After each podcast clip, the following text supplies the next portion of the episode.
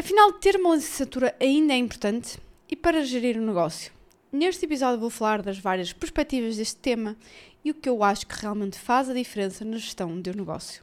Olá, business lovers! O meu nome é Andrea Rocha, sou business coach especialista em gestão e administração de negócios e este é o Business After Hours.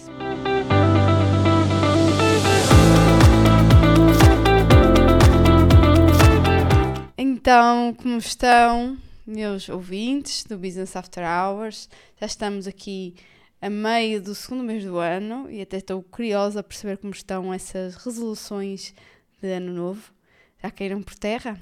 Estão firmes? Uh, e também já vamos a meio, mais ou menos, do primeiro trimestre. E gostaria de saber como é que estão aí os resultados nos vossos negócios. Está a correr de acordo com o planeado, com aquilo que vocês estabeleceram para o trimestre? E sintam-se à vontade para falar nestes temas, nomeadamente amanhã, amanhã que é sexta-feira, e abre sempre a caixinha de perguntas, por isso amanhã acho que vou, vou falar sobre isto, como é que está a correr aí os resultados do trimestre.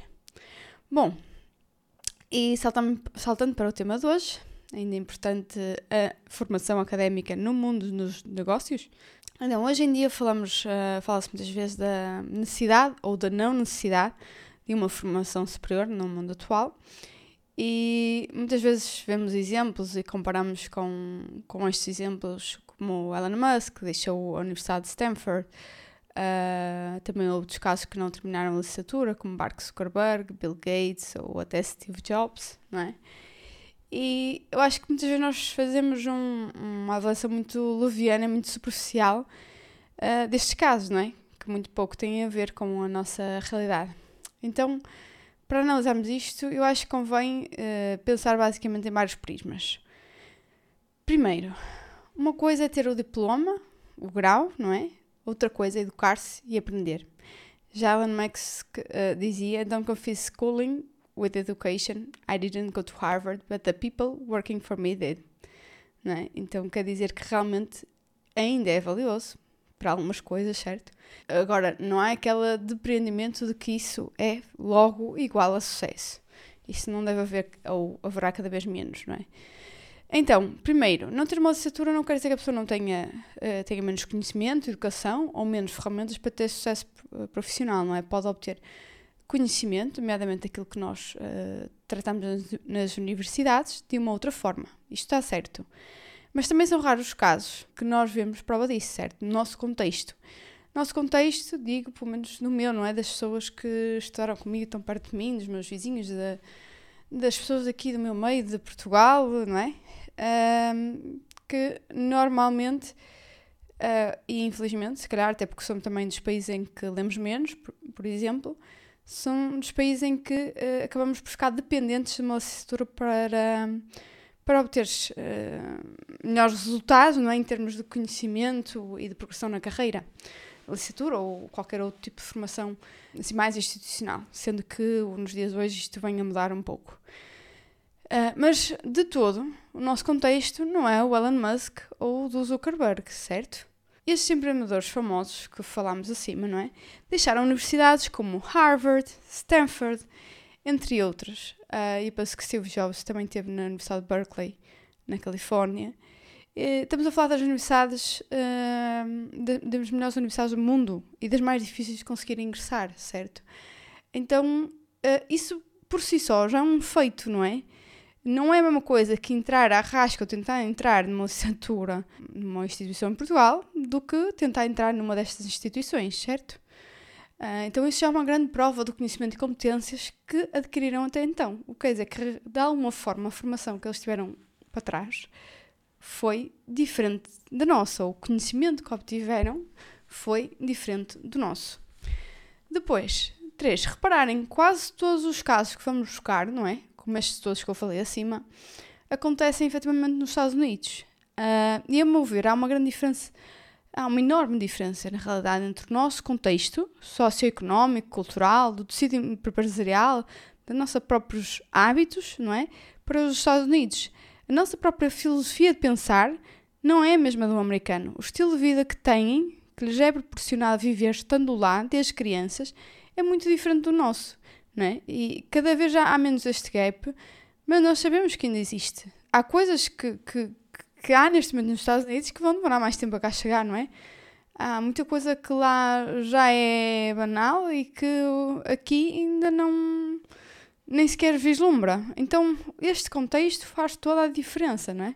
Sair, uh, nascer num mundo de oportunidades é muito diferente. Se eu tivesse nascido em Nova York, a minha experiência de vida, as minhas oportunidades, tudo logo a priori seria diferente de ter nascido numa pequena cidade no interior de Portugal como eu nasci, certo? O acesso a conhecimento no ano em que eu nasci, para uma criança que tenha nascido também nos Estados Unidos na mesma altura, não é o mesmo. Uh, e não estou a dizer isto que dizer que não tenho oportunidades de fazer o que eles fazem, mas chegar lá é muito mais complicado, vai ter muito mais trabalho, vai ter muito mais steps que para essa pessoa já foram dados a querido. Aliás, nós conseguimos ver isso até dentro do nosso próprio país. Uh, uh, que mu muitas das vezes pessoas que, que, ocupam altos cargos, grande parte delas, nasceram em Lisboa, o Grande Lisboa, não é? ou Porto, ou assim nas maiores cidades. Eh, e hoje em dia já se vê um pouquinho mais disperso, mas grande parte está concentrada em Lisboa. Então, efetivamente, isso uh, faz, uh, faz diferença, não é? Ou até os diferentes estados sociais, não é? Como é óbvio, vou ter acesso a outro tipo de pessoas, de conhecimentos, quando eu já nasci num estado social diferente de uma outra pessoa. Então, nós temos de adaptar esta questão de de ah, o Elon Musk não tem uma licenciatura ou deixou Harvard, à nossa realidade. E se olharmos para aí, eh, quem são os líderes das maiores empresas em Portugal, nomeadamente das empresas cotadas, por exemplo? Têm ou não têm elevada formação? Mais do que isso, a maior parte dos CEOs e administradores de grandes empresas em Portugal fizeram até grande parte do seu percurso académico fora de Portugal. E isso dá-nos o sinal de alguma coisa, certo? O ensino nas universidades, e agora focando-me em Portugal, realidade que eu conheço melhor, está efetivamente ultrapassado. Precisa de uma reforma. No entanto, esta continua ainda a ser uma porta de entrada importante para pessoas que alcançam grandes feitos. Temos de olhar é para a universidade não como uma garantia, como muita gente ainda pensa, que ter um cursinho é importante. Não, isso por si só não. O importante é que eu quero fazer com isso. O importante é qual é a minha vontade de lá entrar o seu interesse só para ter um canudo, não é? O que é que eu vou fazer lá? O que é que eu vou fazer daí em diante? Acho que isso é ainda mais importante. Pôr isso na prática, não é? Seja lá o que for, mesmo que não seja nessa área. E depois, o que é que eu realmente quero da vida? Acho que isto é um ponto muito importante, não é? Essa questão de, de, de ir para a faculdade ou não, acho que não é assim preto no branco, não é para todos a mesma resposta. Eu acho que é. A, a principal pergunta é o que eu quero da vida. Eu quero ser um médico. Eu não tenho outra alternativa. Eu tenho que ir para uma universidade estudar medicina. Ponto. Profissões muito técnicas, não é? Que obrigam, que obrigam a graduações. Eu não consigo ser advogado de outra forma que não ir para uma universidade. Ponto final.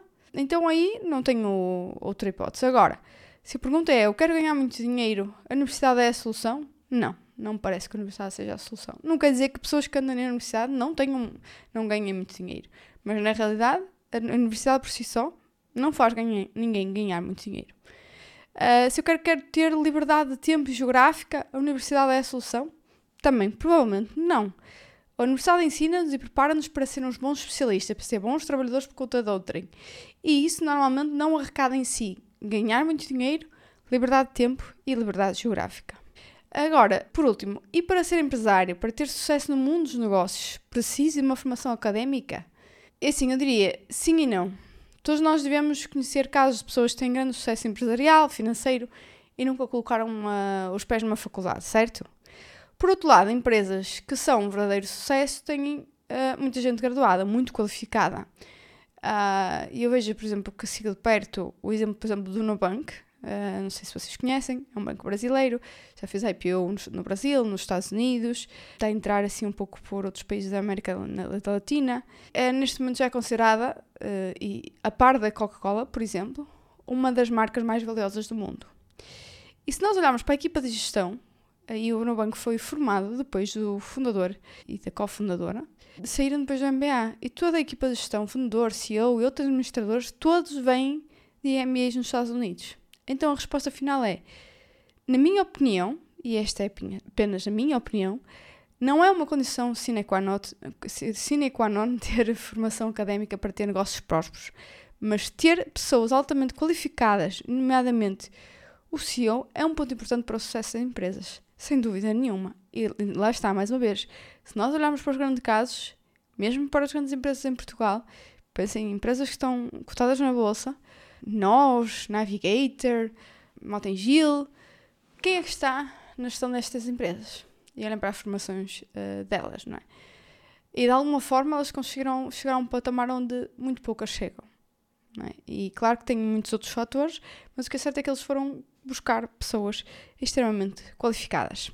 Depois, mais importante que é o diploma é o que aprendemos e o que fazemos com o que aprendemos, não é? Como já tinha dito. Se tivermos um consultor de gestão a ajudar-nos, isso vai ajudar-nos muito, não é? Porque se não tivermos aquele conhecimento, mas se tivermos alguém perto de nós que vá passar aquele conhecimento, que nos vá ajudar a aplicar, é ótimo, não é? É obter esse conhecimento de gestão de uma outra forma. E também aqui, uh, antes de terminar, deixar uma nota. Eu, por acaso, é uma coisa que. Isso não é um fator principal para escolher a pessoa, uma pessoa que venha trabalhar comigo, mas efetivamente eu escolho sempre pessoas com mais formação. Ou seja, tenho duas pessoas. Se todos os outros campos forem iguais, ok? Eu tenho aqui critérios com uma determinada ordem e a integridade da pessoa e a atitude é sempre dos primeiros, não é? A vontade da pessoa, o que eu acho que ela vai dar de si. Isso é o mais importante de tudo, porque competências depois a gente ensina. Mas imaginando que todos os pontos estão muito, muito próximos, é claro que eu vou sempre preferir alguém com mais formação. E não me importo pagar mais por isso. Porque, à partida, foi a pessoa que já se investiu mais nela própria, não é? E que está disposta a investir mais no futuro dela também. E pronto, assim termino, com uma resposta a consultor, né? nem sim nem não. Mas acho que mais dar esta resposta, porque eu acho que cada um terá a sua resposta, tal como eu disse acima, cada um vê aquilo que fará mais sentido para si. Acho que uh, gestores, sim, uh, qualquer pessoa que tenha uma empresa tem que ter formação de gestão. E muitas vezes as empresas não, não prosperam até um ponto que poderiam prosperar por falta disso. Uh, e isso é muito característico do tecido empresarial português. Falta de conhecimento de gestão. Nós temos Uh, para ser advogado, lá está, temos que tirar um, um, curso de direito, para ser médico temos que tirar medicina.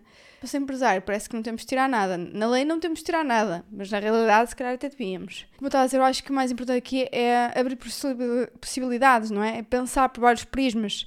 Eu não vou dizer ao meu filho, ou, uh, olha, vai para esta vai para, para a universidade, ou não vais, ou faz isto, ou faz aquilo, não é? Dependendo daquilo que for o sonho dele, a vontade dele, o caminho pode passar pela universidade ou não. Uh, uma coisa também é certa. Passando pela universidade, há aqui uma coisa que eu não tive em consideração, lá está, e que, que vou tentar ter, ou ajudar, ou uh, de alguma forma influenciar o meu filho, é se é para escolher uma universidade que seja algo efetivamente diferenciador, que esteja nas melhores, Portugal ou fora, não é? Porque, ok, se é para ir, então que realmente seja em algo que seja um game changer. E pronto, finito mais um episódio no nosso podcast de negócios preferido. Espero que sim, verdade não é? E se é, vão colocar lá as 5 estrelinhas. Já não peço há muito tempo. Para quem ainda não o fez, avaliem na, na plataforma que estão a ouvir, seja Apple Podcasts, Spotify, Google Podcasts, o que seja. É a forma que me ajudam pelo tempo que invisto aqui na produção do podcast, que faço isto for free.